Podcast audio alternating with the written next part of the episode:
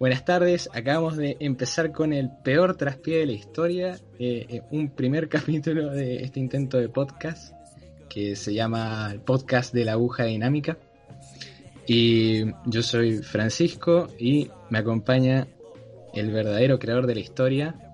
Por favor, introduzcase. Hola, hola. Eh, mi nombre es Aníbal. Aquí estamos en este primer y, ¿cómo decirlo? Accidentado primer capítulo. ¿Ya? Eh, bueno, con, la, con las expectativas bajas como siempre. arreglándolo como podemos. Bastante bajas, de hecho. O sea, yo en este momento estoy con un pedazo de plástico que podríamos decir que es un micrófono. Y tras lo que fue fácilmente una hora de intentar que la cosa sonara y nosotros nos pudiéramos escuchar. Así que. Claro, o sea, hay, hay, que partir de la base que aquí esto es un programa con. Yo creo que decir escasos recursos es, es darle muchos recursos al programa. Eh, eh, claro, es decir que estamos en un plan de ayuda del Estado y no es así tampoco. O sea, decir que somos escasos recursos significa decir que hay recursos. y no hay. y no hay. Así que estamos aquí improvisando la marcha. Somos dos personas nuevas en todo esto, pero eh, con mucha intención de compartir el escaso y, estúpido conocimiento que tenemos. Sí, ojalá esto, ojalá esto me sirva para terminar una carrera, toda la, Exactamente. Ojalá, ojalá esto me sirva para dejar el derecho y dedicarme únicamente a grabar podcast en mi casa. Eh, los patrocinantes pueden comunicarse ahora con nosotros, no hay problema. claro, sí. Eh, ojalá sea. Exactamente, ojalá sea una, una, empresa de computadores, un supermercado para la alimentación. Mm, sí, todos los sponsors están abiertos. Exactamente, o sea, si, no, si una corredora de propiedades quiere ofrecer su casa para como sponsor, aquí contento uno. Pero. Eh, boludo, metí tu estudio jurídico, ¿eh? Claro, en el fondo esto igual está asociado a mi estudio jurídico. para, que, para el que lo necesite no hay mala publicidad. Pero bueno, eso, en el fondo, en este primer capítulo de, Agujas Dinámicas, este podcast con muy escasos recursos, pero con mucho cariño. Y, repitiendo nuevamente, somos nuevos en esto, pero con las intenciones de, que salga todo bien. Sí, eh, bueno, esta idea se te ocurrió a vos, de hecho, eh, y surgió eh, cuando yo te estaba visitando en tu casa. vos me comentaste brevemente que te encantaría la idea de un podcast. Y esto quedó ahí frisado en, el verano del 2019 y recién ahora en 2020 es que la estamos poniendo en práctica. Exactamente. Para contextualizar con, bueno, con Francisco somos amigos de toda la vida. nos conocemos del 2003, si no me equivoco, tercero básico, acá en Chile. Francisco, aunque usted no lo crea con ese acento tan seductor de macho alfa argentino, eh, él tiene nacionalidad chilena. conseguida con mucho esfuerzo. Eh, Francisco, tú, naciste en Chile y te creaste en Chile hasta el 2010, 2011. Claro, hasta el 2010. Lo que pasa es que mi familia es argentina y yo en el 2010 me fui allá con sueños y esperanzas. No sé, no sé cómo se torció todo, pero no sé dónde quedaron esos sueños y esa esperanza. Eh, se tienen que haber perdido en el camino hacia allá. sí, Deben estar ahí. Exactamente, en la frontera, esos paquetes que la aduana no deja pasar, bueno, entre ellos iban las esperanzas, sueños e ilusiones de Francisco. Eh, y eso, en el fondo, Francisco nos usamos toda la vida. Eh, por cosas del destino, el año pasado se dio la posibilidad de volver a encontrarnos después de siete años. Eh, acogiéndolo en mi casa como un perrito abandonado. Y, y bueno, y en fondo compartiendo vivencia en todos los años que no nos vimos, nació esta idea del, podcast que como bien dice él, estuvo en pausa, congelada un año entero eh, por cosas del destino, entre, entre ellas la distancia geográfica entre Argentina y Chile, eh, el trabajo, ya como puede ver somos dos personas tristemente adultas que, que de a poco se están metiendo dentro de la rueda del sistema, entonces se vuelve cada vez más difícil los proyectos personales como este. Pero para quedar mal la lata, en el fondo, esto es un momento de alegría el poder, el poder poner en marcha un, un proyecto como este y que ojalá termine, o, sea, continúe de la mejor forma. Sí, eh, lo mismo espero yo y de hecho como primer podcast eh, tenemos como tema la cuarentena y por ende el primer tema sería eh, entretenimiento para épocas de infecciones. Exactamente. Se, darán cuenta con el tiempo que el mayor conocimiento que tenemos nosotros es de videojuegos, cine, cómic, eh, cultura geek y pop en particular.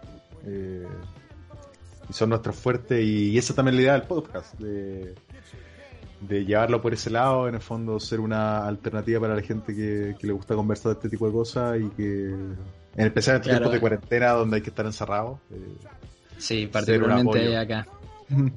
Pero sí, eh, la idea justamente es que como somos solamente dos pelagatos que no juna a nadie, eh, sería eh, estar particularmente abierto a cualquier tipo de intervención de agentes externos, o sea, véase el público, audiencia que vayamos a tener. Así que, sin más preámbulos... ¿Mm? La, madre o abuela que, que escuche el podcast por pena, si quiere participar con nosotros. Abuelita, por favor, mamá.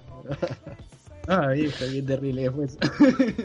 Qué terrible. Hoy, Ustedes no se imaginan lo difícil que es para dos personas eh, comenzar esto de la nada, con pocos recursos y, y frente a, a la gran muralla del, del posible rechazo a nivel eh, audiencia. Sí. Pero, pero bueno, en momentos así solo se puede reír y continuar adelante. No. Bueno, eh, como primer tema habíamos justamente pensado que debido a la cuarentena y al coronavirus en general era una buena idea eh, hablar sobre entretenimiento y justamente hablar sobre crisis globales en el sentido más biológico de la, de la palabra. Eh, por, por, ejemplo, grandes y, y, terribles películas sobre el asunto. Yo quiero que te acordés vos, Aníbal, sobre una en particular que se estrenó en el 2008 que se llama The Happening. No sé si te, vos te acordás. El, The Happening. Eh, esa Más conocida como. De Shyamalan. De Shyamalan, exactamente. Es de, del caballero Chamalan. Sí. Eh, es una película que eh, creo que la he visto dos veces en mi vida. Eh, una en serio y la otra es la típica que te pilláis en el Fox eh, después de las 10 de la noche, post Simpson, y que te va a cambiar el control. Sí es una película que en el fondo la mayor contribución a la sociedad fue los memes. Eh, es que eso. Es impresionante porque yo me acuerdo cuando salió el tráiler y es como que la gente dijo, bueno, es Shyamalan, todavía Shyamalan no se iba por el barranco como, como está, como se fue después con The Lester Bender y un montón de otras películas. Exactamente, más yo creo que es de la, debe ser como la tercera o cuarta película de Shyamalan recién, ¿o no? Eh, es, bueno, Igual es posterior a Lady in the Water, que esa fue como un gran fiasco de Shyamalan. Pero, pero es como que todavía había esperanza porque lo último que había sacado antes de Lady in the Water era La Aldea. Y La Aldea no fue mala. Fue como... me. Claro. La Aldea yo creo que tenía demasiadas eh, expectativas. Porque bueno, ya la aldea, en la aldea veníamos después de El Protegido, que en lo, en lo personal me gusta mucho esa película. Eh, y de señales. Y de señales, exactamente. Si la eh, esta película del de 2004, Señales del 2002 y El Protegido del 2000, que yo creo que eh, El Protegido y Señales deben ser las obras cumbres de, de Chapalan en lo personal. Y el sexto sentido, obviamente, porque son, yo creo que son las tres la trinidad de, este director. de Shyamalan, sí. De Shyamalan, porque después, bueno, Split a mí me gustó harto. Yo no la he visto. No la has visto. Eh, te la recomiendo. La que yo no he visto es Glass, que la que bueno, que dicen que es horrible. yo no sé si será spoilers ya la película de 2016 Split. Eh, pero al final de la película se entrelaza con el protegido, eh, sale el personaje de, de Bruce Willis.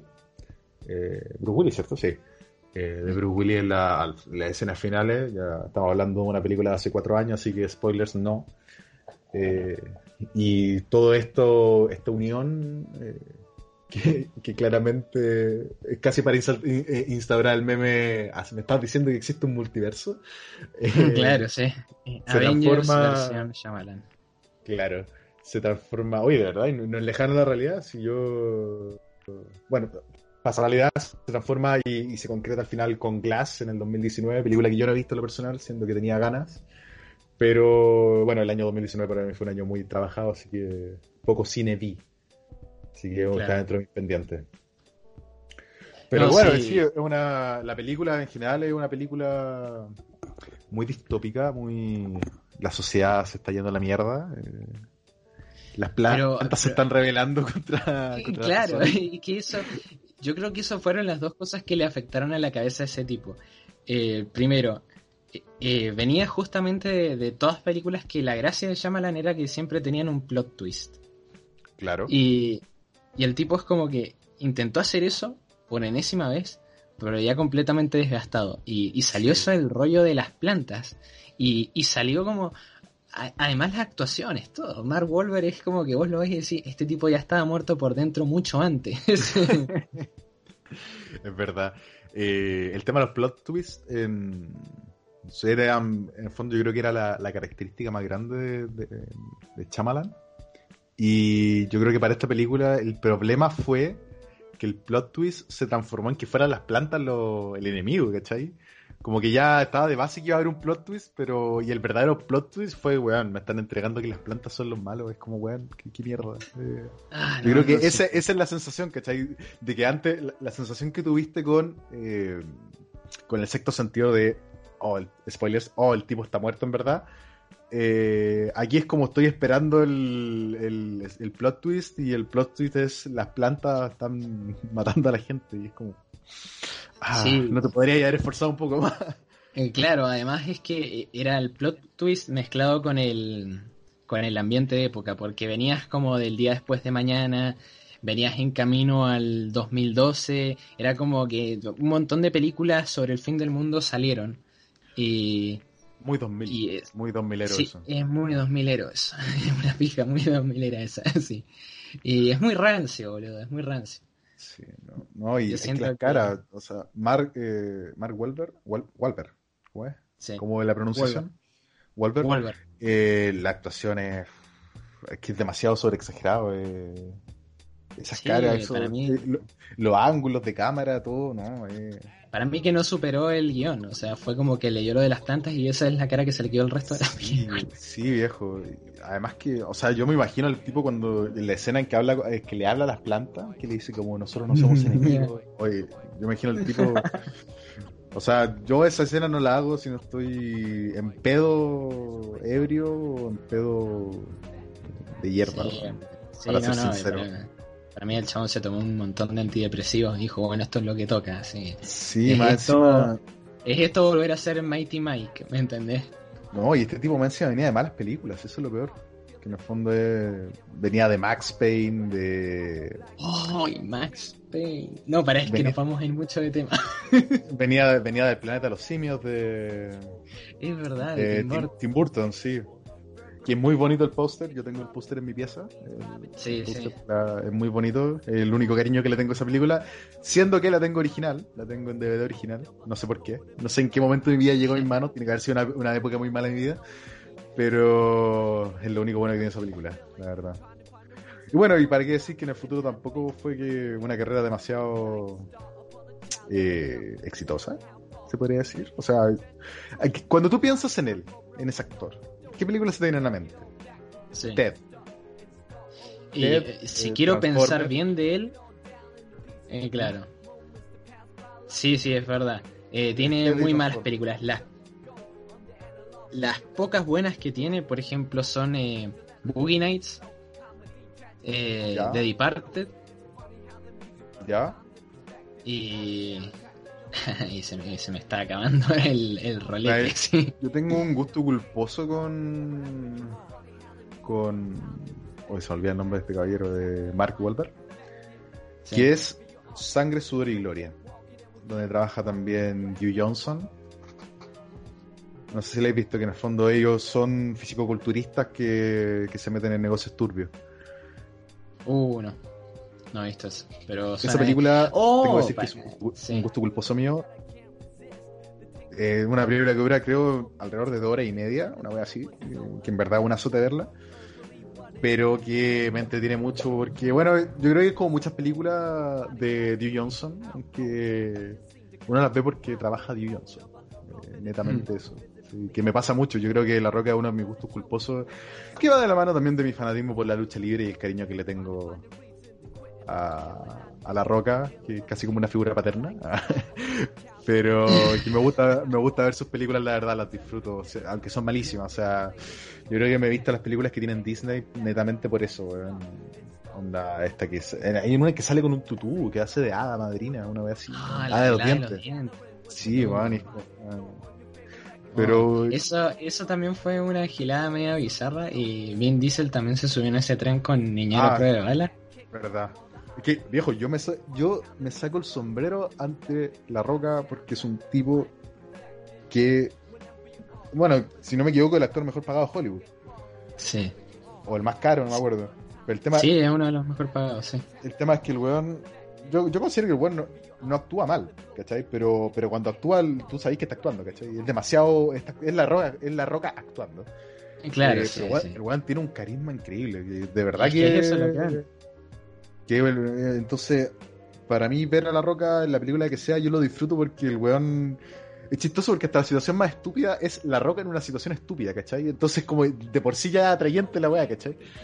Claro, Eh, lo que, lo que yo siento que pasa con Dwayne Johnson es que el tipo eh, es un mal actor en el sentido de que vos no te crees el personaje que sea que está haciendo. Él siempre es Dwayne Johnson. Sí, Es como- siempre, exactamente. Ese Eso, es el, y- el tema. Es lo que pasa con Claro, es como- también. Claro, sí, es el culto a la estrella, no es eh, que sea un actor o no, ¿me entendés? Es más que nada que la gente disfruta ver al tipo ese. Sí, exactamente. Eh, Pero- sí. Y algo que. Igual- que- Dime. No, igual nos hemos re desviado de tema. Ah, sí, es verdad. Eh, volvamos a- al carril, eh, Sí. por favor. Bueno, entonces Puse tenemos The The Happening. Happening. Sí, no, esa es malísima para mí. Y Malísima. yo creo que yo creo que por eso también hay que tenerla en cuenta, como cosas que no hay que hacer. Exactamente. Y después, en cuanto al cine, bueno, lo que pasa con el cine de, de- de catástrofes así, de infecciones, etcétera, es que es como muy irregular, salvo por el cine de zombies.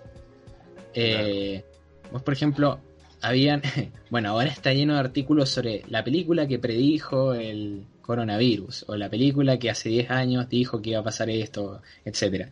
Pero eh, en verdad son películas muy reguleras. Es como que son buenos conceptos, pero son malas películas. Hay una japonesa del 2004 que se llama Infection.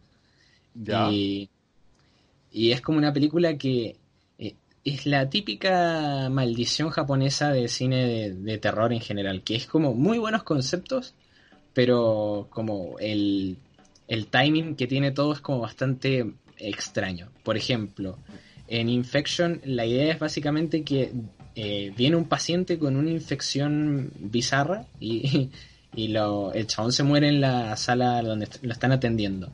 Y como para ocultar el caso es como que dicen, bueno, esto nunca pasó, qué sé yo, el tipo se murió en un accidente, lo que sea, y todos los miembros que están ahí en esa, en esa sala de operaciones se infectan. Pero como ocultan el, la operación, eh, básicamente ninguno entra en proceso de cuarentena y esparcen por todo el puto hospi- hospital la, la infección. Y Claro. es como una buena situación, es un buen planteamiento. Eh, lo que falla es que el queso, el queso de los malos efectos especiales y todo eso es como ser poco sutil, ¿viste?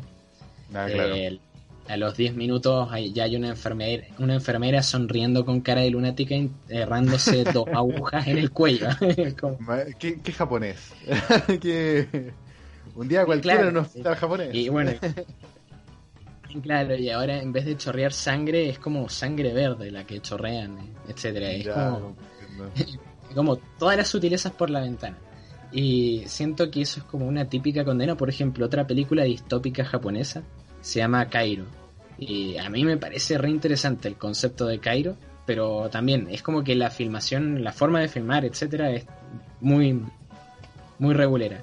Eh, Cairo es, es básicamente le estamos a punto de entrar en los 2000 y esta película se trata sobre el impacto que va a tener en internet en las sociedades y las relaciones humanas.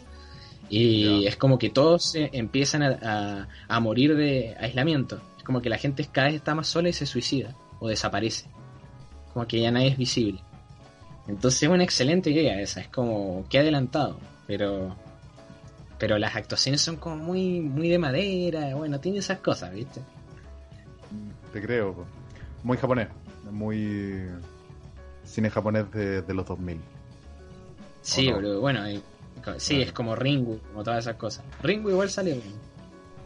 Sí, o sea, Ringo al menos la 1 es, es muy buena. Yo, está Sí, dentro sí. De, mi- de mis películas de terror Pero, predilectas. Pero eh, ¿qué te iba a decir?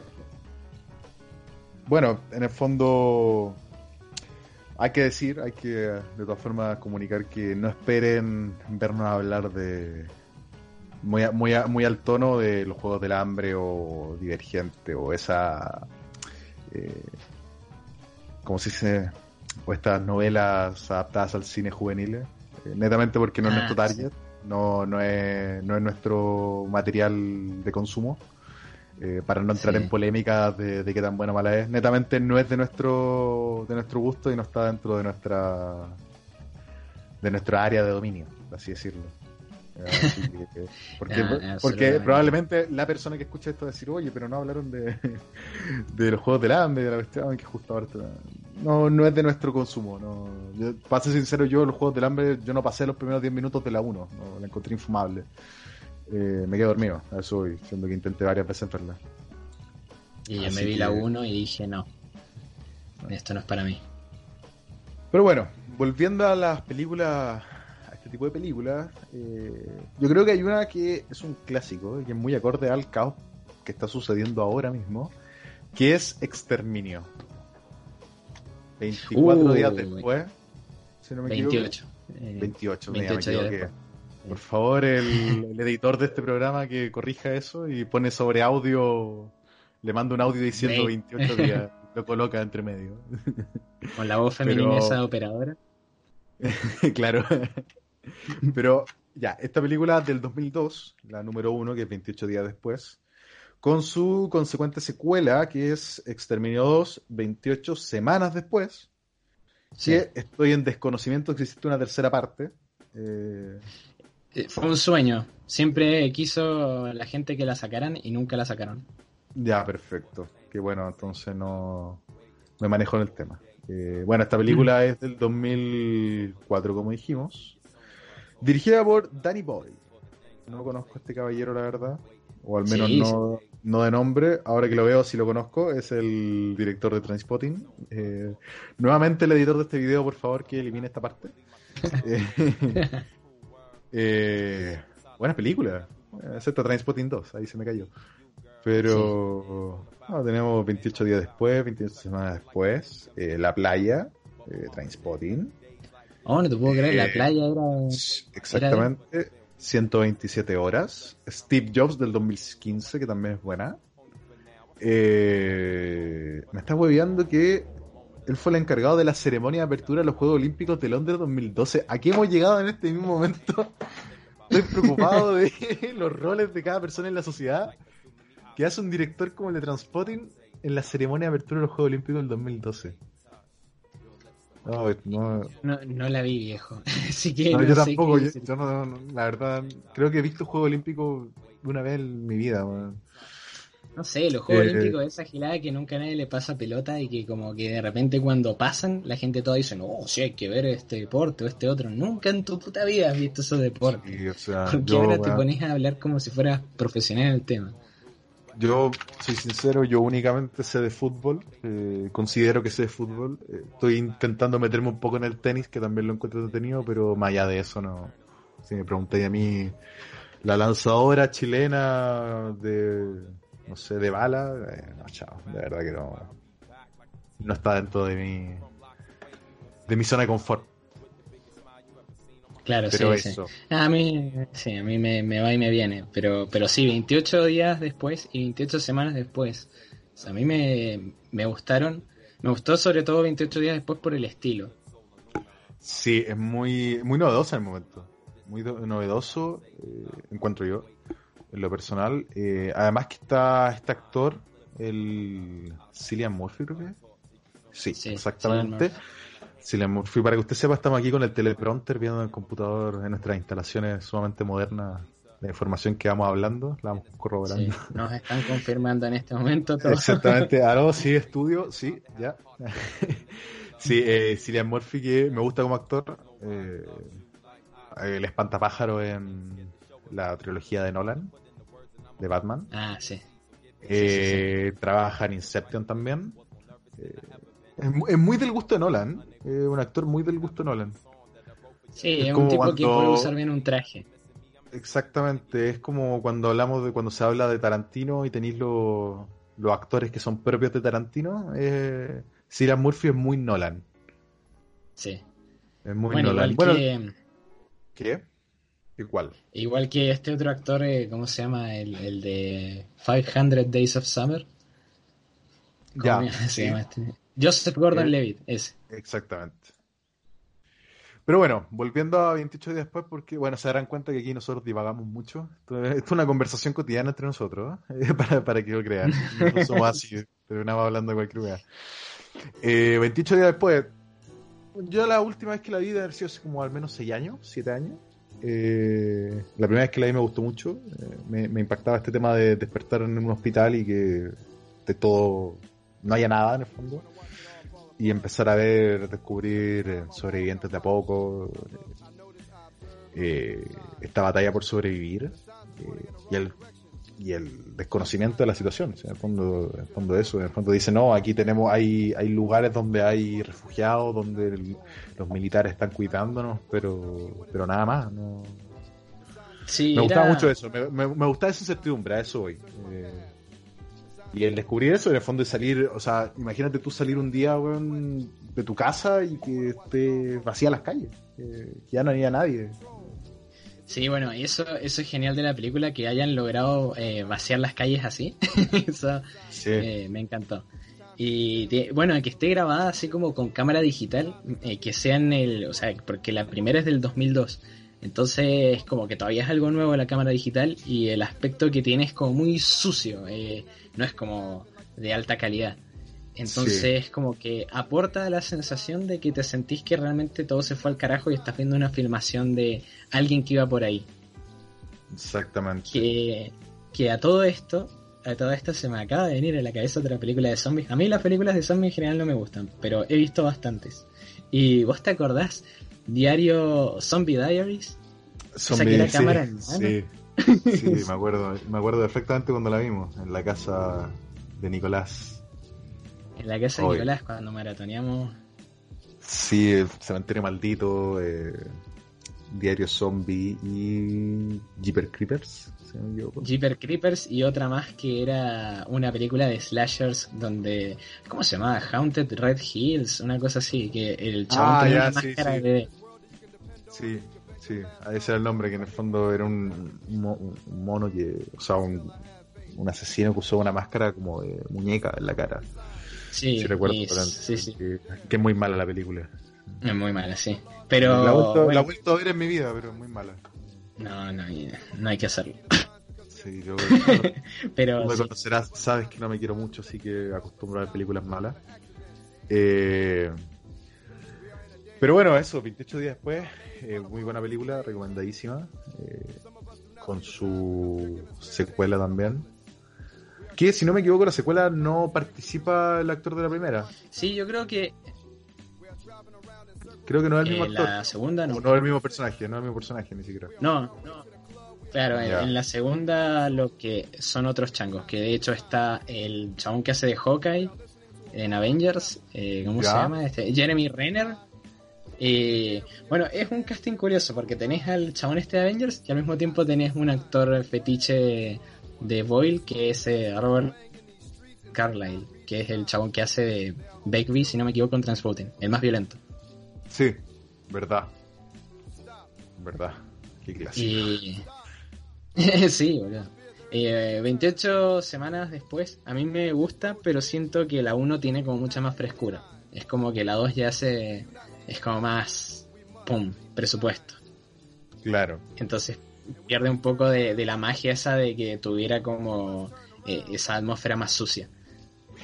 Pero mira, hablando de este tema, que yo lo enlazo mucho a 28 días después porque siento que, que muy, o sea, muy parecida a la sensación que me dio en el momento, es Rec. Rec 1. Ah, ¿Por qué lo sí, digo? verdad.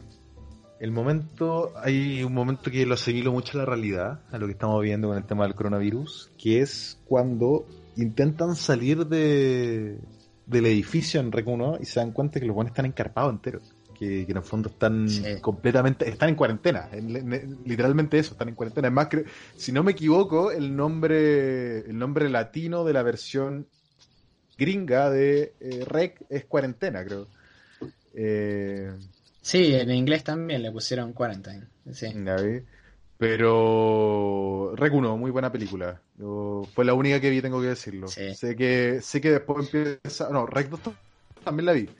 Sé que de Rec 3 en adelante la- se desvirtúa completamente, ya deja de ser cámara en mano, pasa a ser una película normal, pasa a ser casi un eh, una película eh, una comedia al final de cuentas. Una comedia de terror. Sí, Rec yo. 3 sí. Y igual Rec 2, a mí es como que la explicación me parece de- demasiado rebuscada. Ese rollo, Sí. ahí se le sale el español, en el sentido de que entra el catolicismo. Y, Sí, y el eso satanismo, tampoco me gustó.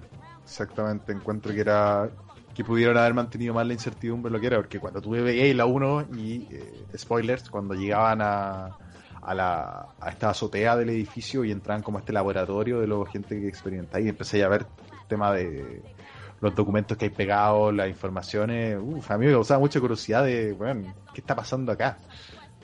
Sí, sí, yo me quería morir con la duda, porque para mí era como mucho más resultón que saber qué concha había pasado. Siempre las explicaciones eh, como que te decepcionan, es peor lo que te imaginas siempre. Sí, es verdad. Bueno, en el fondo es, es algo muy propio de Hollywood. No darle al espectador lo que quiere. No, ustedes no saben lo que quieren. Nosotros les vamos a decir lo que ustedes quieren Ah, ver. sí. Es muy Ustedes. Sí, viejo, es terrible eso. Ah, ¿Cuántas Ustedes- veces me he comido el garrón de mi vida? Ustedes no saben lo que les gusta. Ustedes están cegados. Nosotros, como grandes, les vamos a decir qué es lo que quieren. ¿Tramas interesantes? No.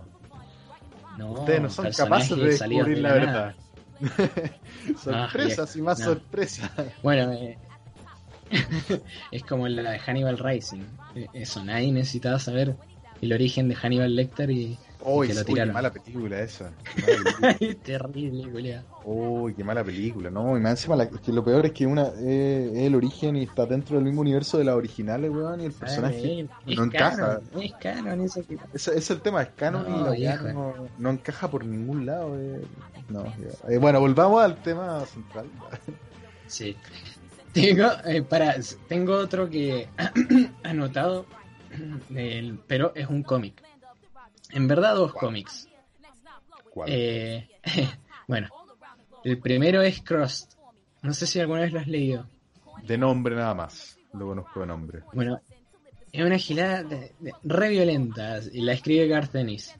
Y básicamente es como un virus que lo que hace es que la gente se vuelva sumamente bestial y caníbal. Ya. Y bueno, es tan violento, es tan violento que ya llega a ser ridículo, o sea, no te lo puedes tomar tan en serio. Pero, pero tenés unos paneles que son re brutales. Si alguien escucha esto, o vos mismo, y lo quiere confirmar, poné cross y vas a empezar a ver unos dibujos que vos decís, mamá, ¿qué le pasó a esta gente? pero, la, pero la historia sería más o menos así, es como decís al grupo de survivors. Los Ya. principales son como un chabón medio ñordo y una mina que es como que trabaja en una cafetería y tiene un, y tiene un hijo. Y esos Ya. serían como los principales puntos de, por lo menos de la primera parte, porque después Cross lo continuaron y continuaron como más historias dentro de ese mundo. Pero ya es como que tampoco va para tanto, ¿me entendés? Que tanto más gore y porno puede haber.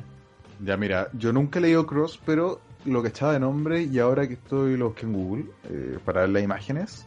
Y la portada en que hace Oda a esta pintura de los granjeros, esa portada yo la he visto, Sí, la había visto. Y que por lo mismo me, me, me llamaba mucho. El tema es que entre el llamado y el querer pagar la cantidad de dinero que vale en Chile al menos un cómic, eh, hay, hay mucho trecho de por medio, entonces eh, no. Pero lo eh, tendré en mente para algún momento. No, yo Eh, sí me lo leí todo. Bueno, y Sí, yo estaba- igual es como. eh, la curiosidad. Sí, y bueno, y si se hace referencia a este, a este cómic, en el fondo tampoco no vamos a negarle la referencia a uno de los más clásicos que, independientemente que no es de mi gusto personal, de Walking Dead, eh, supo construir Ah, al menos en los cómics. Yo he leído un par de cómics de Walking Dead, no he visto la serie, no- o sea, intenté verla, no, no me llamó la verdad. Eh, Sí, no, no, no va a mi ritmo, no va a mi ritmo. No sé cuál sea mi ritmo, pero no va a mi ritmo. Eh, pero al menos como cómic está muy bien construido y, y es barato de conseguir. Eh, es un cómic barato de conseguir de las personas que, que quieran leerlo y le interese. Es muy accesible. Sí, a mí The Walking Dead, bueno, la gente que lo venía leyendo hace años se acaba de comer el garrón de su vida cuando terminó y terminó en así como ¡pum! terminó nomás, Claro. ¿me entendés? Y hace poco, terminó creo. de ¿no? la nada, sí, sí. El chabón lo terminó de la nada y lo terminó como en súper eh, sin cerrar ningún arco en particular, es esto como todo en el aire. Pero el que se quiera meter ahí sabiendo eso, bueno, Claro. eh, es como, vaya por su cuenta. Después también está, siguiendo en la línea de los cómics, Y el último hombre. ¿Vos lo leíste? El último hombre. Sí. No, no he leído. Y el último hombre, oh bueno, ahí tenés una deuda pendiente que bueno, lo que pasa con estos cómics es que son todos re caros porque eh, son como, viste, estas líneas de editorial más alternativas tipo Vértigo. Ya. Eh, Son más inde- independientes. Este, claro, este no sé si es de Image Comics o algo así, pero siempre son caros. Y iría el último hombre es básicamente un chabón que es hijo de la presidenta de Estados, de la vicepresidenta de Estados Unidos. Y de repente hay como una, un virus que solamente afecta a, a los hombres y a todas las criaturas masculinas y las mata a todos. Entonces de un día para otro, y este chabón es el único que no se infecta. Entonces de un día para otro solo hay mujeres. Y es el chabón intentando reencontrarse con su novia que está en Australia, si mal no recuerdo. Y pegando un viaje y en el camino obviamente hay facciones de mujeres que han decidido como no, hay que matar a todos los hombres porque ahora por fin alcanzamos el, la utopía sin pijas. Y otras que quieren como intentar defender porque dicen hay que investigar qué mierda pasó. Es muy Entonces- parecido. Es muy parecido a Children of Men. Ah, Children of Men. Sí, bueno, ahí hay otra, otra película que roza con el tema de una situación como biológica Sí. eh, bizarra. Eh, sí. Eh, Children of Men, viejo. Yo tengo una cosa media rara con Children of Men porque la dirige Cuarón. Y Cuarón es un tipo que con el que tengo una relación media de amor-odio. ¿Por qué? Eh, es como, es de la misma tanda de, de Iñárritu, que viste que son Sí. estos directores mexicanos, que bueno, como que eh, hay películas, por ejemplo, y tu mamá también me, me gusta. Eh, Roma, que es la última que había sacado, está buena. Pero luego tiene, por ejemplo, eh, Gravity, o Mm. esta misma Children of Men, que... Gra- Gravity, Gravity. ¿Y Sí. qué te parece? No claro, es que eso, es como mucho esa es la más- expresión, es un... Sí, es mucho virtuosismo, pero siento que no hay tanta sustancia. Y con Children of Men, hay veces que siento que el chabón como que se las... como que te muestra esas tomas largas y te dice como, mira lo que soy capaz de hacer. Estoy haciendo esto arte. Y es como que a veces medio que me cansas. Es lo Ah, mismo que... Demasiado pretencioso. eh, a veces sí, peca un poco de eso. O sea, yo entiendo que mucha gente que la encuentra una película espectacular, pero a mí es como que... A veces me cansa las demostraciones de virtuosismo. Es por, le- por lo que, por ejemplo, de Revenant, a mí me, me va y me viene un poco. Siento que es como mucho artsy para una historia que es de una película de Steven Seagal. Claro, Es- te, te Eh, comprendo. Pero, Pero- pero sí, dentro de, dentro de las cuestiones de catástrofes biológicas, yo creo que The Children of Men es como una de las mejores. Sí, Y comparto, comparto ese pensamiento. bueno, y Eh, de hecho, saltando, saltando de medio, pero manteniéndose como en la misma línea, eh, ¿vos conocés Darwood? Darwood no. Bueno, ahí hay una recomendación para vos, para que el que sea que, que escuche esto. Eh, Darkwood es un juego isométrico de, de Ah, terror. Lo cacho únicamente, o sea, lo busqué ahora en Google y lo conozco únicamente de imagen, no nunca lo he jugado. Bueno, ese juego tiene el rollo este medio biopunk, o sea, es como la humanidad eh, debido a infecciones o cosas por el estilo ha llegado como un punto de quiebre y vos sos un chabón cuya historia no voy a spoilear ni nada, pero eh, vos estás atrapado y querés salir del bosque. El bosque es básicamente eso, literalmente un bosque que está cerrado por como árboles bastante agresivos, etcétera. Y es como básicamente un juego de survival, tenés que craftear cosas, etcétera. Pero pero la atmósfera que tiene es impresionante y es un juego isométrico en casi 2D. Tiene pocas cosas en 3D, pero realmente logra que te sientas con el culo apretado. Eh, es muy buena, muy buena la sensación y lo recomiendo. Y justamente explora esta cuestión de que es que eh, la humanidad haya pasado una situación crítica de infección. Y, y bueno, de todo lo que eso implica. Bueno, eh, dando más ejemplos de películas distópicas, encontramos, no sé, depende para el lado, bueno, en verdad depende para el lado en que uno quiera, de qué subcategoría de la distopía te quieras ir. Porque, bueno, encontráis Akira, encontráis Mad Max, encontráis... ¿Qué más podéis encontrar? Eh, los mismos Planetas de los Simios, eh, las películas de Resident Evil. Eh, Uf, las películas de Resident Evil. tenía ahí, de verdad que hay un, un gran nicho para, para empezar a descargar eh, la misma es más, al, punto que, que el Aro, la 3, la que estrenó hace como 3 años, también podría caber dentro de, una película de virus. No sé si la viste, ojalá que no. La conozco, deseo que no. Sí, Rings, que ya la pierde completamente sentido y ahí también toma el tema de los virus, de las pandemias. Bueno, un libro eh, y después sacaron la película que no fue tan exitosa, pero que yo nunca he leído ni visto nada al respecto, pero tengo amigos que me lo recomiendan porque dicen que es como más original. Es World War Z. Ah, World War Z, eh, esa. Bueno, eh, yo he leído fragmentos del libro nomás. Y tenía como conceptos bastante interesantes, un poquito como, bueno, qué exageración, pero, pero como esta cosa de básicamente el mundo entero se, se desconectó y como que la, separación ha hecho que rasgos culturales se vuelvan muy notorios. Por ejemplo, tenés un sacerdote en Europa del Este que tiene una iglesia donde vienen los infectados a morir, así el chabón los mata. como, eh, esa es una de las cosas que tenés ahí. Y yo siento que eso es como lo más interesante siempre de todas estas historias, es que el factor de la infección en sí misma o el desastre propiamente dicho nunca te nunca es tan aterrador como lo que los humanos hacen después.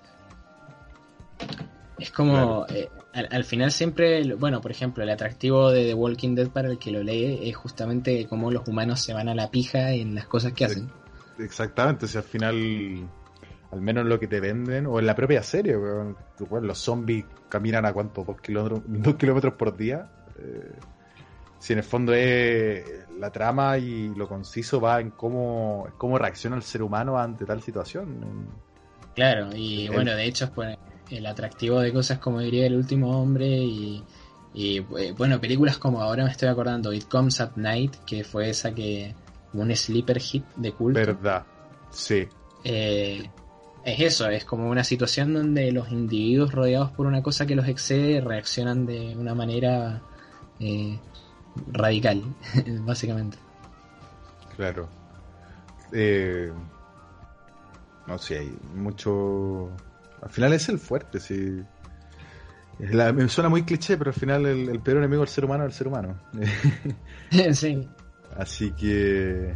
Igual ¿Cómo actúa el ser humano ante la necesidad, Bueno, podemos verlo hoy en día en los, en los supermercados, al menos aquí en Chile. No, eh, todo colapsado y, y la nula la nula la nula habilidad del hombre de seguir instrucciones básicas como por favor no se aglomore no eh, en fondo no no entorpezca no, no vaya a un lugar a llenarlo etcétera no. Somos incapaces de seguir. eso. No sí eso acá ha sido notorio Por ejemplo, bueno, eh, igual no estamos en tema, pero por ejemplo, ya han habido varias noticias acá sobre todo. Acá la gente es muy de eh, agarrar y, ah, no hace cuarentena, le quemamos la casa, ¿me entendés? Y eso ha sido como, ha sido como cabecera de noticia ya como tres veces, ¿me entendés? Y, y bueno, lo que te contaba más temprano, era ir por la, el toque de queda empezó, básicamente la cuarentena obligatoria empezó a las 12 de la noche. Yo venía de vuelta de buscar una cosa en la casa de un amigo y era eh, todas las calles vacías, así como las cosas cerrándose, como gente yéndose a su casa y el discurso de Fernández en todos lados, ¿me entendés? Que el presidente de la querida nación argentina. y era como... Claro, era como una girada así, eh, qué distópico, para un poco. qué. Bajándote del metro eh, con bueno, pero sí. Eh, uno de los mejores memes que he visto es eh, uno del Combine con el con la picana, así diciéndote recoge el barbijo. Eso es buenísimo. así, así está la situación hoy en día. Pero bueno, centrándonos nuevamente, y aquí de todas formas estaba dentro del tema. Centrándonos nuevamente y cambiando un poco de, plataforma o, medio audiovisual. Eh, dentro de los juegos, eh, los videojuegos que podemos encontrar respecto de este tema, eh, bueno, está el clasiquísimo hoy en día de las sofás. que, un juegazo en mi opinión. Yo tuve la oportunidad de jugarlo, tuve la oportunidad de jugarlo y tenerlo ahora mismo en Play 4. No, no lo jugué en el momento que salió en Play 3. Y bueno, juegazo para mí, una buena historia, eh, con sus errores, claro que está, claro que tiene errores, pero alto juego, si se puede decir. Eh, gran obra de Naughty Dog. Gran obra. Sí, a mí, me, a mí me gustó, yo vi un gameplay, porque es exclusivo yo nunca he tenido PlayStation. Y, y me pareció incluso que el final es como que es un giro un poco old boy, en el sentido de que es una cosa como que sucede re fuerte y que sacude a los personajes. Y, es como que tienen que vivir el resto de su vida sabiendo que, pasó eso, ¿me entiendes? Para contextualizar un poco y sin ánimo de hacer spoiler, que yo creo que el tema de los spoilers en videojuegos es un poco más sensible que en película, ya en virtud de la cantidad de horas que implica poder terminar un juego. Eh, y, de la cantidad de juegos que hay también. Pero The Last of Us eh, técnicamente es un... Queda la cagada en la Tierra, se libera un virus eh, a raíz de un movimiento que se llama Luciérnagas. Estoy haciendo, en el fondo estoy haciendo introducción al juego, ¿ya? Eh, sin mayor, mayor introducción en la trama. las Luciérnagas liberan un virus que, que en el fondo empieza a destruir la sociedad. Las personas empiezan a mutar, empiezan a a dejar su humanidad, por así decirlo, y, y la trama va respecto a eso, o sea, se sitúa muchos años después de, este gran estallido de este virus y cómo ha sobrevivido a las personas no contagiadas y, y en búsqueda de, una, de una cura para esto. Fondo eso va la trama. Eh, tenía una sociedad que se está eh, destruyendo y, y, a, una, y a una muchacha que al parecer es inmune Gira interesante. Hay ah, parte de todo. Dale, continúa. Eh, para mí la parte más interesante, sea, del, del virus de, de, The Last of Us es que el giro ese que tiene con... O sea, existe ese virus, pero afecta a las hormigas solamente o a insectos, que son unos hongos básicamente. Claro. Y te viven dentro tuyo hasta que hacen pup, pup, pup y estallan y te los dejan a los bichos como fosilizados llenos de hongos.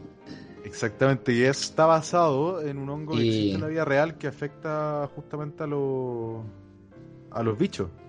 Eh, es un hongo, o sea, en el fondo, eh, el, hongo que hacen referencia en la trama es un hongo que, su equivalente existe en vida real, que, justamente se posiciona en, los bichos y, en el fondo le hace perder el control. Es técnicamente que el, hongo se apodera del cuerpo de, de la persona que lo tiene, netamente eso. Pero alto juego, así que el que puede jugar lo que lo juegue nunca es tarde, eh, más aún en los días actuales. Y siguiendo la misma línea, encontramos de la de, Left 4 Dead, el 1 y el 2. Para. dime. Se te está cortando, se te está cortando el audio. Se me está cortando el audio. Uy, no movía nada. Demonios, rayos. ¿No? A mí no, no, o sea, no, no se me corta nada a mí. Sí, ahí se te está cortando muchísimo. Es como que. Oh, qué mal. Sí, te, te escuchás cortado. Ah, pero ya sé porque no es culpa tuya, es culpa de la deficiencia de, este país que me sale mala conexión. Así que a lo mejor de tu oh. lado graba bien. Sí, probablemente mi lado quede bien grabado. Oh Dios, dijimos un secreto de la producción en, el audio. Pero bueno, ojalá se solucione pronto. Lo que te decía era que, eh, siguiendo la misma línea, eh, encontramos de Left 4 Dead. No sé si lo he jugado. ¿Aló? ¿Aló? Hola. Creo que nos perdimos por un momento. ¿Me escuchas? Sí, sí, te escucho. ¿Me escuchas bien o me escuchas mal? No, te escucho bien. Ahora te ah, escucho bien. Perfecto. Que te decía que, volviendo, siguiendo la misma línea, eh, por tercera vez que lo repito, eh, Left 4 Dead 1 y 2, eh, no sé si lo jugaste. Ah, sí. Yo jugué muy poco y de hecho, eh, la primera vez que vi el Left 4 Dead fue en la casa de, ¿Cómo se llama este amigo de Nico que, era repetidor de las tardes? Gastón. ¡Ah, bien! Y lo, supiste de una, me encantó. lo vi, él tenía una Xbox y se lo vi a él jugar. Vamos, tenía el Left 4 Dead 2, sí, me acuerdo perfectamente. Yo lo jugaba en el en computador, sí, en mi computador. Lo tenía eh, pirata, claro está. Y bueno, yo lo disfruté mucho cuando pequeño, ahora cuando pequeño. Eh, lo disfruté mucho cuando más pequeño, mejor dicho. Eh, hoy en día ya no lo juego, lo tengo instalado, lo tengo, o sea, lo tengo comprado e instalado, pero juego una de las mil cada dos años. Ya no es lo mío. Ya...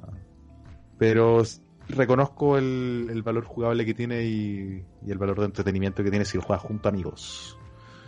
Sí, es como el Killing Floor, o sea, son experiencias Exactamente. multijugador. Sí. Eh, bueno, y haciendo una, una sutil, mira, esta transición justo que vamos en, el, en la parte jugable ahí, eh, podemos hacer una excelente transición al segundo tema, que es donde yo creo que ni, siquiera vas a tener que buscar algo en Google porque es más tu tema que otra cosa. Aníbal sobre todo es... Eh, sus conocimientos radican mucho más en el área de los videojuegos que, en las otras. Exactamente, mi, mi fuerte, mi don, mi maldición. Eh, sí, todas esas horas en el WoW. Pero, claro, el segundo tema que tenemos planificado para conversar es básicamente el, primer juego o, cómo empezaste en, en, los videojuegos en general, como un recorrido nostálgico. Exactamente. Eh, como en el fondo, ¿cuál fue tu el primer contacto que uno tiene con los videojuegos en general? Ya es un tema que, que claramente la gente que ya estamos metidos dentro del mundo de los videojuegos tenemos claro que sucedió en un momento, pero que ya nadie se acuerda y que hace bien de, de repente recordar la, ah, los orígenes de uno, cómo uno partió. Y, y, sobre eh, todo considerando que ya ha habido una bastantes generaciones de jugadores que ya han alcanzado no solamente la mayoría de edad, sino que la vejez. O sea, Exactamente, o sea, eh, la industria de los videojuegos en general es una industria muy joven. Eh, que todos los padres que la, que la crearon o, que, la levantaron todavía están vivos y la mayoría sigue desarrollando o participando dentro de videojuegos. Claro. Eh, pero ya llega un momento y nosotros yo creo que en nuestro margen de edad de 24 años, 24, 25 tú, 25, ¿no? No, 24. 25. O sea, 25, ahora, en breve. Ah, ya, verdad. Ambos. Eh, estamos en el rango, yo creo que es como el, rango medio de, lo que es ser jugador de videojuegos. No nos vamos a... Yo no soy partidario de, de ponerle etiqueta gamer. Eh, no, no, sí, yo, La verdad me carga. Eh, yo creo que dentro de mi dentro de mi interés los videojuegos están en un punto muy alto, pero más no más no dentro de mis prioridades. Claro. Eh, así que de verdad que yo no me considero eso. Yo me considero un jugador, juego videojuegos netamente, así como así como leo libros, así como leo cómics. No, no voy a decir yo soy un lector de cómics, Ferre, no nada que ver, en verdad. Pero pero es importante realmente recordar porque en especial cuando a uno le ha tocado participar en, algo que le gusta mucho al principio de forma tan ajena. como fue mi caso, eh, yo he dicho que yo consolas de videojuegos propias, yo sé que cuando chico yo tuve una, Super Nintendo, que era más que nada de mi hermano, y en algún momento se vendió, mm. y estoy hablando yo teniendo menos de 7 años. Eh, y mi primera consola propiamente tal llegó a ser el Play 3 en el 2012, eh, que me lo compré, que trabajé y me lo pude comprar. Y el resto de tiempo yo jugaba cosas en el computador, ¿cachai? Eh, cosas antiguas, porque yo tuve, tengo que confesar que yo tuve un Windows 98 hasta el 2010. En el 2010 recién pasé a, tener Windows XP, mm. entonces yo, yo me forjé jugando los juegos de los 90, eh, que son mi gusto hasta el día de hoy. De repente me va a volver a esos juegos, Vice City, eh, Alien vs Predator. Eh, uh, el Alien vs Predator. Yo me lo compré, boludo. Sí, lo vi en Steam. También lo tengo ahí en mi lista de deseados. Eh, los Duke Nukem, etcétera. Entonces, yo, ese fue mi contacto real. Durante todo ese resto de tiempo, yo, a nivel consola, yo jugaba en la consola de mi amigo. Yo tuve la suerte que el mejor amigo de mi hermano tenía una Play 1 y que se la prestaba y la dejaba en la casa y, y por eso yo tuve contacto con el Play 1, tuve suerte de que mis amigos del edificio donde yo vivía tenían GameCube y jugué GameCube gracias a eso, que otra persona que vivía en mi edificio tenía Play 2 y jugué Play 2 gracias a eso, ¿cachai? Entonces siempre fue un contacto muy ajeno, era, era jugar, más no, no disfrutar, porque dentro de todo cuando te da la posibilidad de jugar con amigos, eh, o jugar en la casa de un amigo tú solo, no lo estáis disfrutando en verdad. Es, incómodo, no, no, no, no, te sentí verdaderamente cómodo jugando. En el fondo es como. Eh, puta, tengo una hora para probar este juego, ¿cachai? Netamente eso. Claro.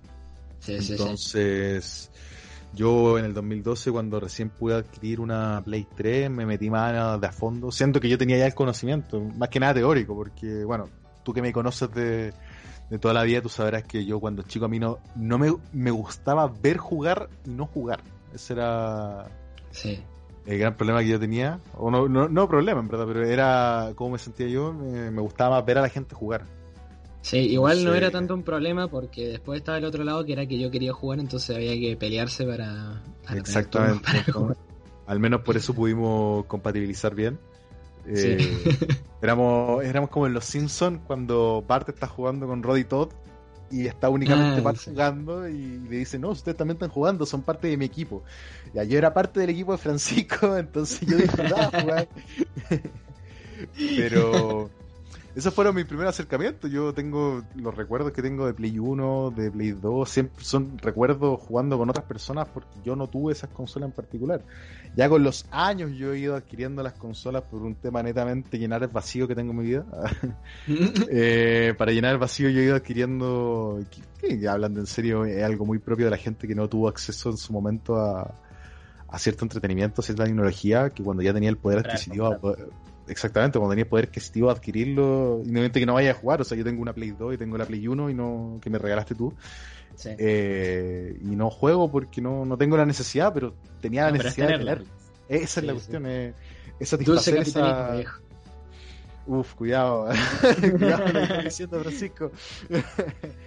pero, en estricto rigor sí, en, en, estricto rigor sí, en el fondo esa la dopamina de, de tener esa cosa que, que siempre deseaste y que por fin tienes y que probablemente va a acumular mucho polvo en tu en tu closet.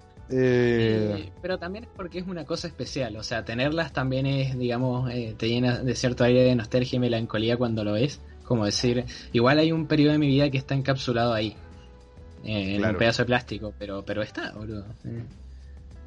Significa muchas más cosas yo creo que tú debes ser uno de los ejemplos más, más fuertes de, que los videojuegos te ayudaron a fortalecer el inglés. O sea, yo, yo en ti lo veo claramente. ¿Cachai? Eh, no, absolutamente, sí. Y, y existen mil cosas más que en verdad uno no, puede cuantificar ni, expresar que, han sido partícipes de los videojuegos en la vida. aparte. Sí, aparte son una plataforma de conexión con gente. O sea, yo, mucha gente que he conocido, el, uno de los primeros temas ha sido videojuegos y te das cuenta que has jugado más o menos las mismas cosas. Y, Y eso te, te conecta de alguna manera, porque eh, ha pasado, eh, justamente eso, ya ha pasado suficiente tiempo como para que los videojuegos signifiquen más que simplemente entretenimiento. Eh, Realmente yo creo que, eh, por ejemplo, la barrera que rompen en el sentido de que son arte es que a vos jugar un juego en particular ya no solamente te produce lo que eh, el juego te quiere producir en sí, sino muchas más emociones. Eh. Yo, por ejemplo, si, si tomo el GTA San Andreas ahora y me pongo a conducir cualquier auto y pongo la radio X, se me va a venir a mí un montón de recuerdos de una tarde de verano, que haga calor y que corra un poco de brisa por la tarde, etcétera, ¿me entendés? O sea, así de tonto como suena, pasa. Y, No, y eso yo creo que verdad. Claro, pasa, pasa mucho, boludo. Y yo creo que esa es como la principal barrera que, que hace que los videojuegos ya sean como otro medio de expresión artística más. Sí, no, no, y aparte el, el, el dinero que mueve hoy en día el, la industria de los sí. videojuegos. Yo, o sea, la otra vez veía la noticia que la industria de los videojuegos creo que mueve el doble que el cine en este momento. Ya, Y eh, sí, es que tenés es una brutalidad. Es que tenés a los videojuegos entendidos ahora como servicio y eso ha ampliado mucho más la capacidad de, de vender. Claro. Lo cual, igual a mí me. por ejemplo, yo tengo un hermano más chico y mi hermano más chico es full de esta generación. El tipo nació Claro. con una PC en las manos y, y él juega al Counter-Strike y eh, lo juega a nivel competitivo, etcétera. Entonces es como que él ya es parte de otra generación donde justamente ahora los juegos son eso. Es como el, el engaño pichanga del free to play y luego la economía interna del juego. Claro, o y sea, yo creo que para tu hermano, no creo, o sea, pienso yo, es muy difícil para él, o, o no está dentro de su atracción, no sé, meterte un juego más, eh, más narrativo, yo creo. Eh, De hecho, no. De hecho, no. Le cuesta bastante. O sea, si el- las cosas no se mueven más rápido, es como que él se aburre inmediatamente. exactamente, o, o el, o el solo hecho que sea un juego eh, de un player, o sea, me refiero a una campaña individual, no un juego cooperativo. Ya sí, está eh, por ejemplo. está de- de- creció dentro del mundo de la del internet netamente eso Sí, la- las partidas por ejemplo, online me- sí, claro, claro. Él me ha, me ha comentado varias- veces que debido a que yo hablo sobre juegos con él, eh, me dice, no, bueno, ahora me voy a instalar el GTA San Andreas y me lo voy a poner a jugar. Y loco, el chabón no dura nada. no, No, puede. sí, sí. Eh, sencillamente es muy tosco el ritmo, ya es muy... Bueno, y e incluso a mí a veces me pasa con algunos juegos que hablo con, con amigos que no los jugaron en su momento. Y bueno, volviendo un poco al tema de cómo empecé yo con los videojuegos. claro eh, esa es la parte que aún no lo decís claro, no dices así que mi- te toca a ti Mi primera, yo siempre fui de PC, o sea, PC Master Race es lo mío. Y, y lo primero que, el primer acercamiento que yo tuve con los videojuegos fue en el, en el Cuervo. ¿Vos te acordás del Cuervo? El, El Cuervo, restaurante. sí. bueno, era un restaurante que administraba mi viejo. Y ahí los tenían una PC justamente para hacer toda la parte administrativa, pero los garzones y mi viejo se habían instalado el Doom 2. Entonces Ya. yo los veía jugar el Doom 2. Mientras eh, eh, se, se desocupaba como un poco el local y se iban turnando y jugaban eso. Y eso fue como el primer acercamiento. Yo, para, para empezar, a mí me vuela la cabeza que en su momento yo vi el Doom 2 como una cosa magnánima a nivel gráfica. Eh, pero aparte Pa- de eso, pasa pasa yo tengo recuerdos de juegos antiguos y lo imagino con una gráfica hermosa y lo he vuelto a jugar y no sí, viejo. Es terrible. la, nostalgia la nostalgia es un arma de doble filo muy cuática Claro. o sea yo Y, Si a, mí, si a mí me hablas de un juego de Play 1 fuera de hueveo, yo pienso en el juego y me lo imagino, puta, con último, con, con gráficas de Play 2. Pero nunca con gráficas de Play 1. weón. claro, sí, sí. Llegó al choque de jugar un juego antiguo, uf, No, sí es terrible. Y los primeros, cuando trajeron la primera PC, la, la primera primera PC no era nuestra, sino que era eh, una PC prestada que iba a ir para uno de los restaurantes. Entonces, en esa PC lo que hicimos fue jugar en floppy disk, o sea, en disquete, eh, al Pokémon rojo. Y eso fue lo, sí, eso fue lo primero, lo primero que jugué yo. Y después de eso, en el 2003 tuve la primera PC, que era una Windows XP. Ya era una Windows XP, así que yo Pero hice un salto cualitativo. 2003 y ya tenías un Windows XP 2010 y recién ahí pasé el XP. No, no sí, sí, hizo un salto cualitativo. y los primeros juegos que yo jugué, y acá viene la parte, mi viejo compró un pack de, juegos. un tipo que vendía en la calle que se llama, eh, que el, todos los juegos venían con el logo de John Anderson, que vendía cerca del Unimark. ¿Ya? Una tela así en la calle. A él le comprábamos juegos. Los primeros juegos fueron mi hermana tenía original Barbie Deportes Geniales y, Barbie y Barbie Detective 2, creo que era. eso, eso están en mi catálogo de primeros juegos.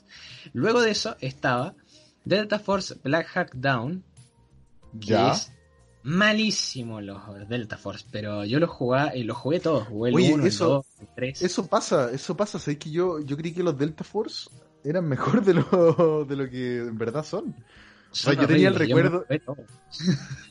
si, me, si me preguntáis a mí, yo escuchar Delta Force, yo me imaginaba una franquicia, weón. Puta, en los 2000 me lo imaginaba al nivel de Call of Duty, ¿cachai? Sí, sí, sí. Y nada que ver en verdad, o sea, una franquicia que, que tampoco son tantos juegos y que, weón, son todos los juegos iguales y todos malos.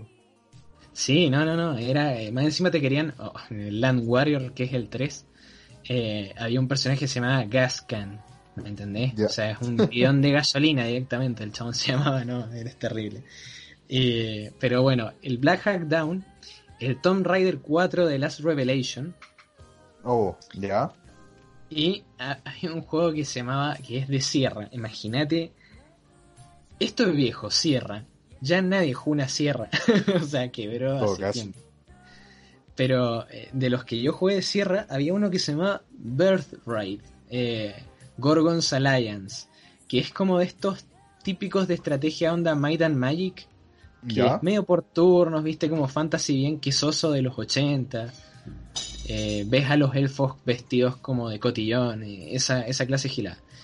Y, y, ese juego yo lo recordaba como genial, aparte la ilustración de la, de la portada es, es buenísima. Eh, pero el juego ahora, yo lo vi hace poco, buscándolo porque no me acordaba cómo mierda se llamaba ese juego, y lo encontré y dije, esto es una porquería, impresionantemente tosco. Abriste los ojos. Abrí los ojos, me pasó la gran... Eh, este juego es terrible. Y ese fue el primer pack de juegos y inmediatamente luego de eso vino lo que iba a ser mi gran amor de por vida, que eh, jugué Mega Man X4. Oh, qué y, juegazo. Y bueno, ahí empezó. Sí. El nulo público que está escuchando esto no se imaginará la cantidad de veces que jugamos Mega Man 4 en tu casa, man. Sí, boludo. Era. Yo creo que hay dos juegos que eran clásicos en tu casa, que era el Mega Man 4 y el eh, Battlefront 2. Oh, el Battlefront 2, sí, buenísimo. Los dos ¡Ah! juegos clásicos eso era una tarde en la casa de Francisco, con, la merienda. sí, sí. Bueno, y después cuando fue más, más tarde del 2005 apareció el Call of Duty 2. Y ahí... Eh, Qué buena saga. Era también era buenísima, sí. Qué buena saga. Terrible. El 1 lo juego cada cierto tiempo, cada, ciertos años lo juego el 1. Sí, yo también visito el, lo, también lo, descargo, lo juego y lo borro. Pero no sé, tiene algo que me me siento cómodo. Eso es la, la el juego. sí, a mí, a, mí a mí sinceramente me gustan. Me gustan. Los el, el 1, el United Offensive y el 2 para mí son una triada de buenos juegos. Juegazo. Y, Pero bueno, eh, claro, sí, el Alien Assault. Igual el Alien Assault para mí ha envejecido muy mal. Eh, siento que es de esos juegos que vos ahora lo jugás y decís, esto es muy tosco ya. Es muy. El desembarco en Omaha Beach es. muy feo. muy feo. Me imagino. Pero. Pero sí, e, eso es como mi historia inicial con los videojuegos. O sea, una XP de 256 de RAM que en el año. En, el año 2004 más o menos, no, 2005, yo quería jugar el Pacific Assault y logré conseguir una FX 5200 que lo corría en gráficos medios. Ya. Y con eso, con eso sobreviví hasta que me fui de, Chile en el año 2010. Y cuando caímos acá, nosotros, yo había puesto plata para un notebook antes de irnos, que iba a ser como el gran salto cualitativo en nuestras vidas. Y apenas llegamos, debido a las circunstancias en las que llegamos, que no voy a contar, eh, esa notebook se tuvo que vender. y ahí se fue mis sueños y esperanzas.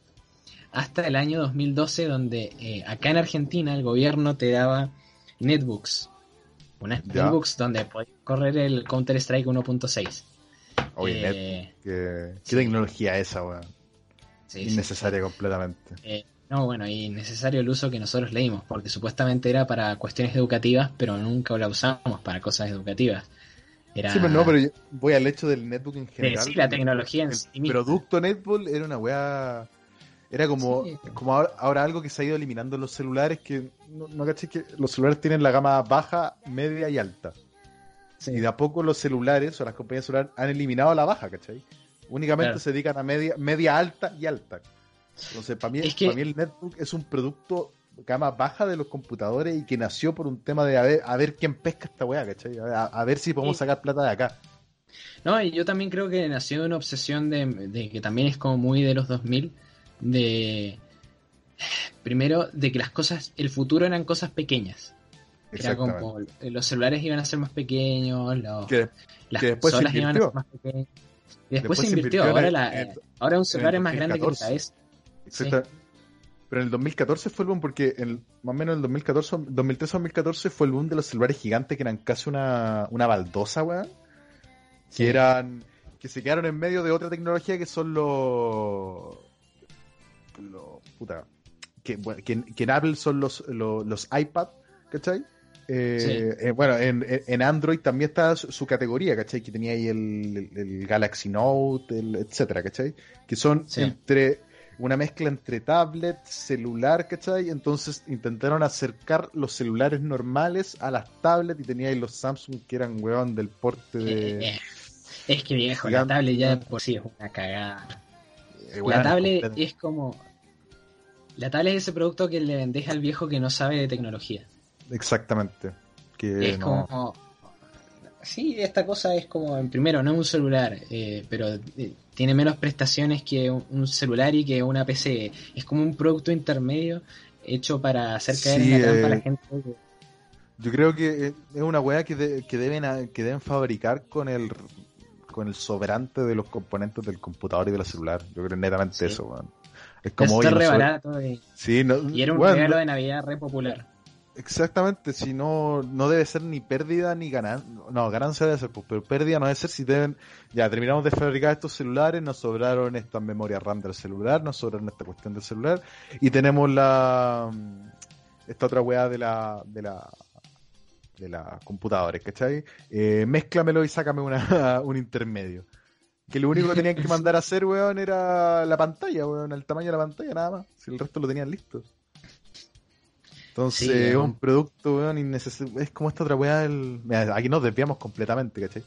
Pero es, es como estos relojes Apple, los iWatch. Ah, sí, sí, sí. Esa weá es como, weón, por favor. Igual ya... me, estoy, me estoy acordando de una bomba. Me estoy acordando de una bomba que es de cuando nosotros éramos chicos. La Engage.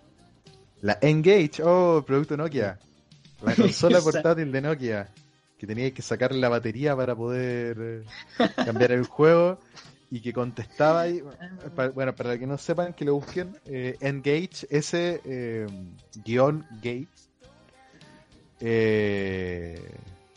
era, una, era un celular, era un celular con forma de taco, con forma de, ¿cómo se dice esto? De escuadra.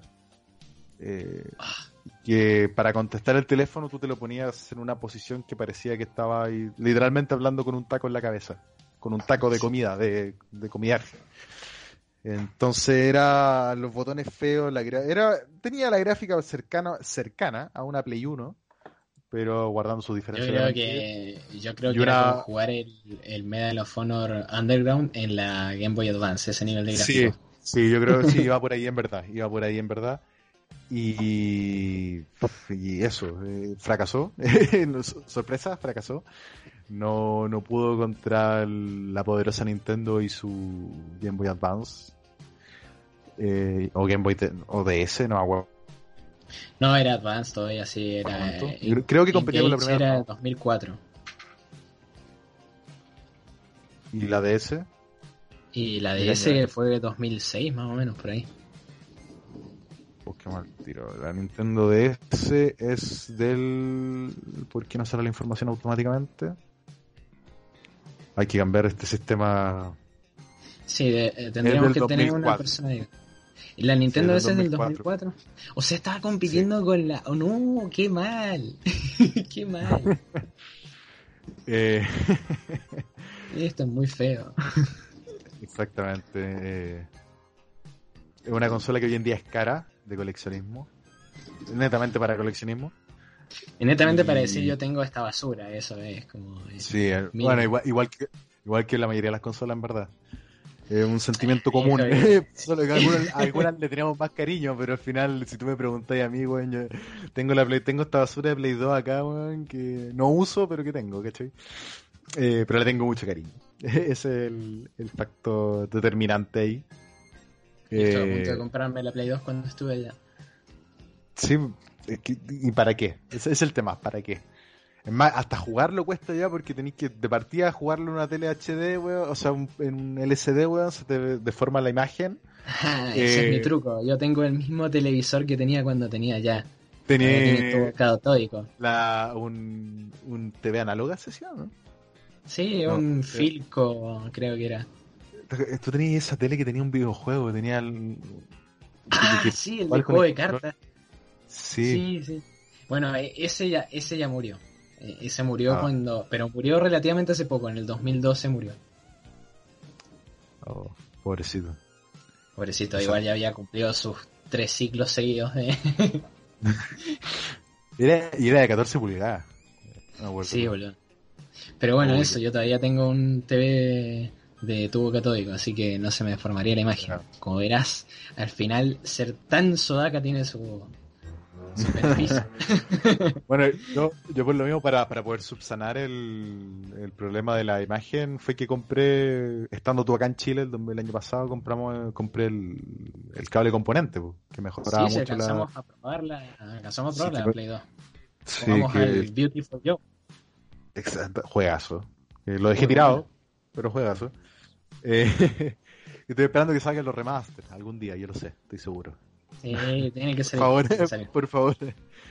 Mira, eh, si, tras años se cumplieron mis sueños del Mega Man X Legacy Collection y del Yakuza, ¿por qué no de Beautiful You? Claro. Eh, entonces, para el que tenga la intención de comprar una, una Play 2, eh, comprar los cables componentes que mejoran harto la imagen. Lo suficiente para jugar cómodamente porque si no se ve mal, se ve realmente mal.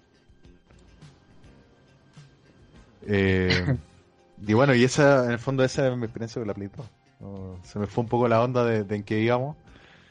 Eh, sí, era, bueno, básicamente habíamos hecho, habíamos hecho ese repaso sobre los primeros acercamientos al videojuego, etcétera.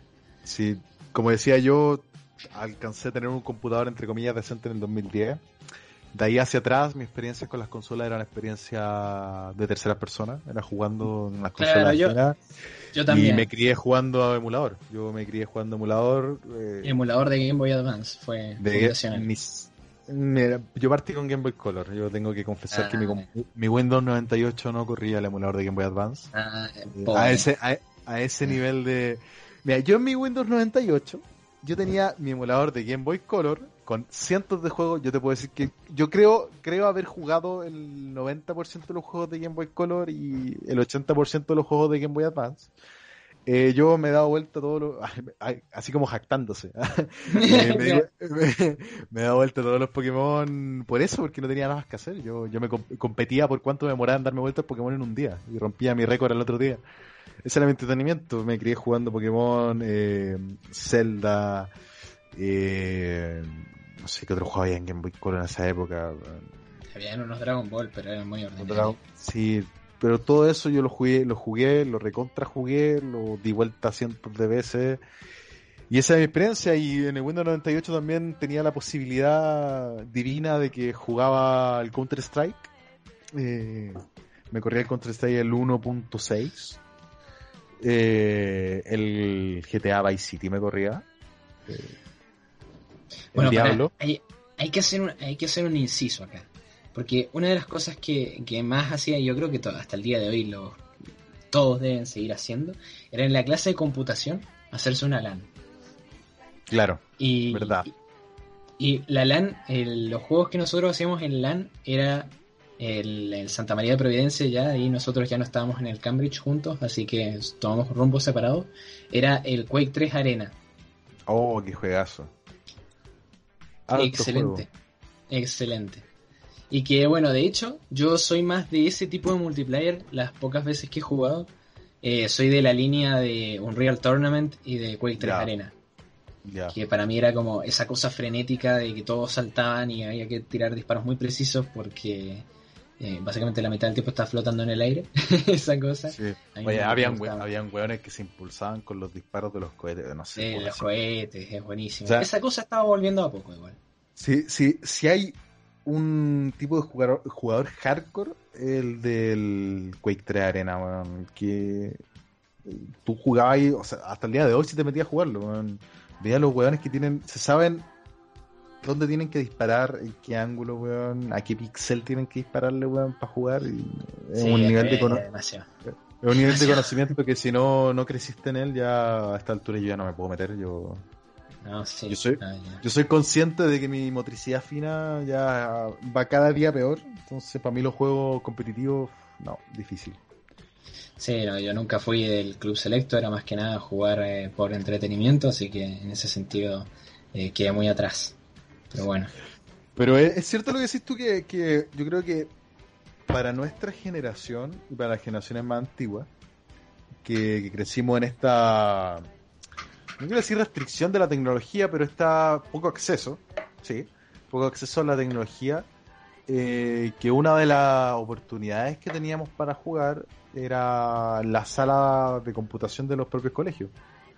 Que en especial en esa en esos últimos años, sexto, séptimo, octavo, donde yo me acuerdo que ellos estudiaban en el United College, eh, justamente cuando nos separamos caminos, yo estaba ahí en el en el colegio digitante que se me acaba de olvidar. Yo jugaba en el, en el United, nosotros jugábamos Quake 2 online. Lo jugábamos en, ah. cooperativo. 2 jugábamos también harto Pokémon, harto emulador. Eh, hubo un tiempo en que se jugó Diablo, Diablo, Diablo 2. Teníamos un compañero que andaba con él. Es más, cacha para lo impactante que era. Eso tiene que haber sido en el 2017 yo tenía un compañero, eh, Nicolás Baños, el Nicolás Baños, tú lo conocías, eh, que el weón llegó con el, con el Diablo 2 eh, en un disco duro, externo. Yo, ¿qué pues, para mí era sorprendente en la época, en el 2017 un disco duro externo, que como, no, no, sabía lo que era.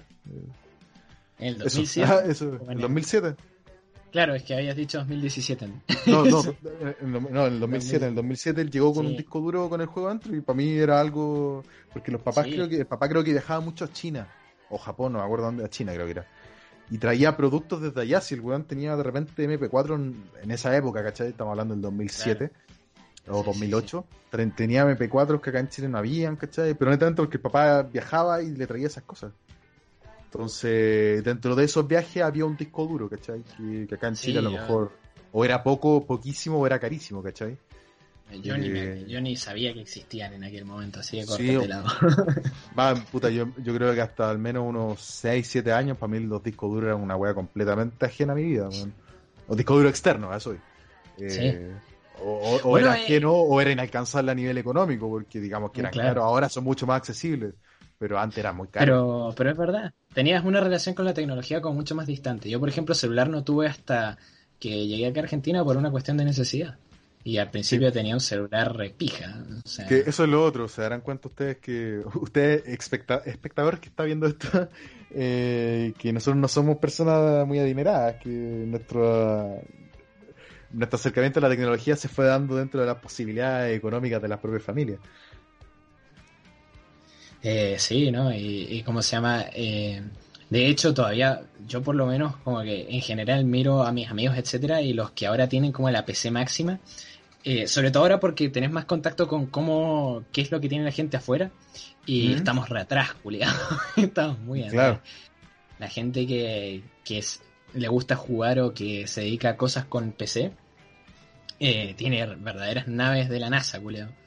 Y yo, por ejemplo, tengo un amigo que estudia diseño digital y el, tipo recién ahora tiene una PC que le permite como procesar mucho más que de antes y aún así no es tope. Y el tope para mí ya es como realmente vos decís, ah, ya no tiene sentido. es demasiado. ¿Para qué quiero tanto? ¿Para qué, para qué quiero tanto lujo? Como, dice pero, pero, sí. el, lujo vulgaridad. El lujo vulgaridad del índice. Ah, oscuras referencias. Eh, pero bueno, eh, Así es con, este tema. Eh, yo creo. yo creo que he hecho como. no, yo creo que como para, para ir cerrando, así como el, primer, primer programa, ya llevamos una hora y media. Era dentro de nuestra planificación inicial. Que bueno, yo creo que hemos dejado como en claro, sobre todo con el tema de los videojuegos, como hacer un, un background, una revisita a los orígenes eh, yo creo que este es de hecho el tema que más me gustó discutir. Eh, es que uno, es uno mucho más, más natural, yo creo, que más...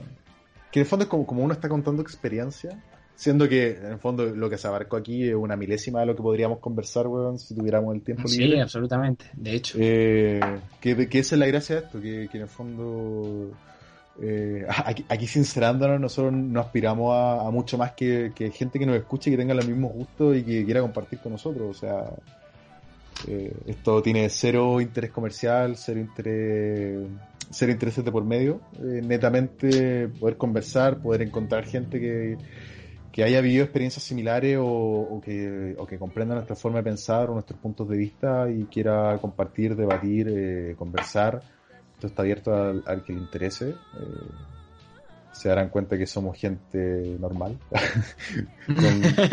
gente normal, con trabajos normales, con una rutina diaria normal. Eh, y que nuestro, nuestro gusto e intereses van por ese lado, videojuegos, cine, eh, libros, cómics, conversación ahora nos ha dado, pero somos mucho también, Francisco y yo, de, conversaciones profundas, por así decirlo. Irnos en la bola. Eh, claro, sí, sí. Y que ojalá en este proyecto que continúa se vaya dando en las próximas instancias. Que no sé cuándo será el próximo capítulo, no sé cuándo este capítulo saldrá al aire, de que viene todo un proceso de edición que Francisco, ni Francisco ni yo manejamos y que llega un momento de que Sí, sí, eh, esto, esto va a quedar como una nota nomás de advertencia para nosotros mismos. Exactamente. esto, fue grabado, para que usted sepa, esto fue grabado el 20 de mayo, de marzo del 2020. Eh, para nuestros amigos que lo van a escuchar en diciembre de este año. Cuando esté todo listo. pero, pero eso, esa es nuestra, nuestra línea editorial. Eh, y lo, lo ideal es que sea una conversación amena, en especial ahora en esta época complicada para el mundo en general, a nivel país, país en particular y humanidad en general. Eh, y eso, están invitados a seguir escuchándonos. Antes de terminar, sí, eh, con Francisco tenemos la intención de, de, implantar que sea rutina el hecho de, dar una recomendación final de nuestros gustos personales o de lo que estemos haciendo actualmente o netamente lo que uno quiera decir. Una recomendación para la persona que, que haya terminado de escuchar este esta hora y media de tortura auditiva. Eh, y te doy la, palabra a ti, Francisco, que seas el primero en dar tu recomendación. Eh, el minuto, dos minutos, cinco minutos, lo que usted tiene pertinente, pero le doy la palabra. Yo creo que, yo creo que por, por ser también el primer programa, lo vamos a hacer breve ya como para, para ir cerrando. Eh, voy a hacer una recomendación un poco ñorda, pero yo creo que tiene un punto interesante.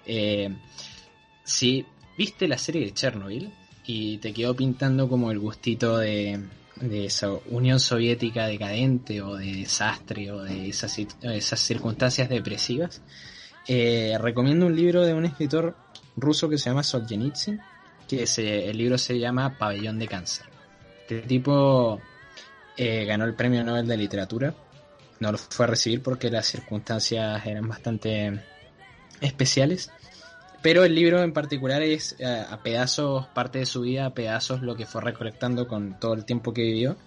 Y es eh, un pabellón de eh, cancerosos en un hospital de la Unión Soviética en Uzbekistán. Oh, sí. Oye, qué, profunda tu recomendación. Pero bueno, es buenísimo. Es muy buen libro, eh, realmente te atrapan. El no hay personaje protagonista, cada cierto tiempo seguís a un personaje, desde una enfermera hasta un enfermo, hasta lo que sea. Y lo recomiendo ampliamente si querés una experiencia como de esas que te terminan como jalando emocionalmente por todos lados. Eh, además que de la nada a veces surgen conversaciones entre los personajes que vos decís, no puede ser, loco. Desde, por ejemplo, ¿qué es lo más eh, esencial en la vida de una persona? Hasta si un paciente debe saber o no eh, cuál es su situación realista. bueno, todos esos planteamientos morales y éticos se plantean. Y el chabón es muy crítico de la Unión Soviética. No es anti-izquierda, es un tipo es un tipo que probablemente tenga una ideología más de, calado socialista pero sí fue muy crítico del régimen lo cual le valió eh, estar en un gulag. Así que el tipo el tipo sabe. Eh, bueno esa es mi recomendación para el que quiera leerla para el que no sé se haya de libros o alguna cosa así le des el gusto de eh, encarar esa experiencia que va a ser una muy interesante. Perfecto bueno, yo agarrándome un poquito de lo que tú dices, eh, como para meterlo así anexo, pero no como mi recomendación propiamente tal, eh, Voces de Chernobyl, eh, muy buen libro, de la mano de lo que estás diciendo, voy en la mitad de él, me, he demorado un poco por un tema, por temas de trabajo, pero muy buen libro. Y mi recomendación propiamente tal es una que terminé hace poquito y es la saga completa de Skull Pilgrim eh, el, ah, cómic. Eh, lo leí, lo terminé de leer hace una semana y media y me encantó. Para lo que era la película, 100% recomendable. No importa el orden, si ves la película antes, el cómic después, o sea, lees el cómic después, lees el cómic antes, la película después, da igual. La cosa es verla y leerlo. Eh, muy buena. Eh, el nivel de desarrollo eh, de personaje, esto es algo que hemos hablado con Francisco detrás de, cámaras, eh, que logra un, nivel de desarrollo que claramente en la película no logra por un tema de hora, o sea, de tiempo. Eh, tenía una película de una hora y media contra seis tomos de 200 páginas cada uno. y que por eso encuentro que el cómic es un gran complemento de la película, siendo que el cómic la obra original, obviamente. Pero, pero yo siendo una persona que vio primero la película y después leyó los cómics, encuentro que en fondo las dos cosas se potencian mucho. Y esa es mi recomendación, un cómic completamente, como decirlo, lo contemporáneo. Yo siento que fue escrito, si no me equivoco, en el 2006, yo leyendo la obra muy contemporáneo, apegado a la realidad y, probablemente apegado a lo que fuimos cada uno en el momento. Yo creo que todos fuimos en algún momento en nuestra vida un Skull Pilgrim y algunos continúan haciéndolo. Y, así que una bonita experiencia para leer. así tenemos dos recomendaciones de lectura y ojalá alguien las tome, ojalá no queden en el aire. Claro, sí, sí. Eh, bueno, en un futuro veremos esto y, no sé cuál será nuestra conclusión, pero ojalá sea buena. Exactamente, a lo mejor nunca nunca más volvemos a hacer un podcast porque nunca nadie escuchó este, pero, pero ahí veremos. Ah. con, eso podemos ir dando por cerrado este primer capítulo de Aguja, dinámica. Tenemos que tener como una, un anuncio o, algo, alguna cosa así que diga con eco aguja dinámica, ¿viste? Cosa de... Sí, Francisco, el tema es que tú tienes para pagarle a alguien que edite esto y haga eso. No, no lo tienes. Así que no, no complique más el asunto, caballero. Tú no te imaginas que yo, yo ahora para editar esto voy a tener que sacar varias copias del audio por si me mando una cagada con uno, ¿cachai? Ah, voy, voy, a, voy a amar ese proceso. Espero Se todos los trabajo. Pero eso, Francisco, te doy los honores de dar la despedida y el cierre al programa. Bueno, muchas gracias eh, por tu compañía y muchas gracias por la compañía en que sea que escuche esto y ojalá que nos acompañe junto con más personas en la próxima instancia. Así que un saludo Y ojalá que sea pronto la, el próximo el próximo podcast. Eso es todo. Oja- ojalá, ojalá la cuarentena lo permita. Así que- Ojalá la cuarentena nos permita y no muramos antes infectados o yo mate a mi familia, alguna cosa así trágica. Exactamente, así que si ven las noticias un asesinato en Mendoza, eh, ya saben quién fue. Eso. Muchas gracias eh, por escucharnos y adiós.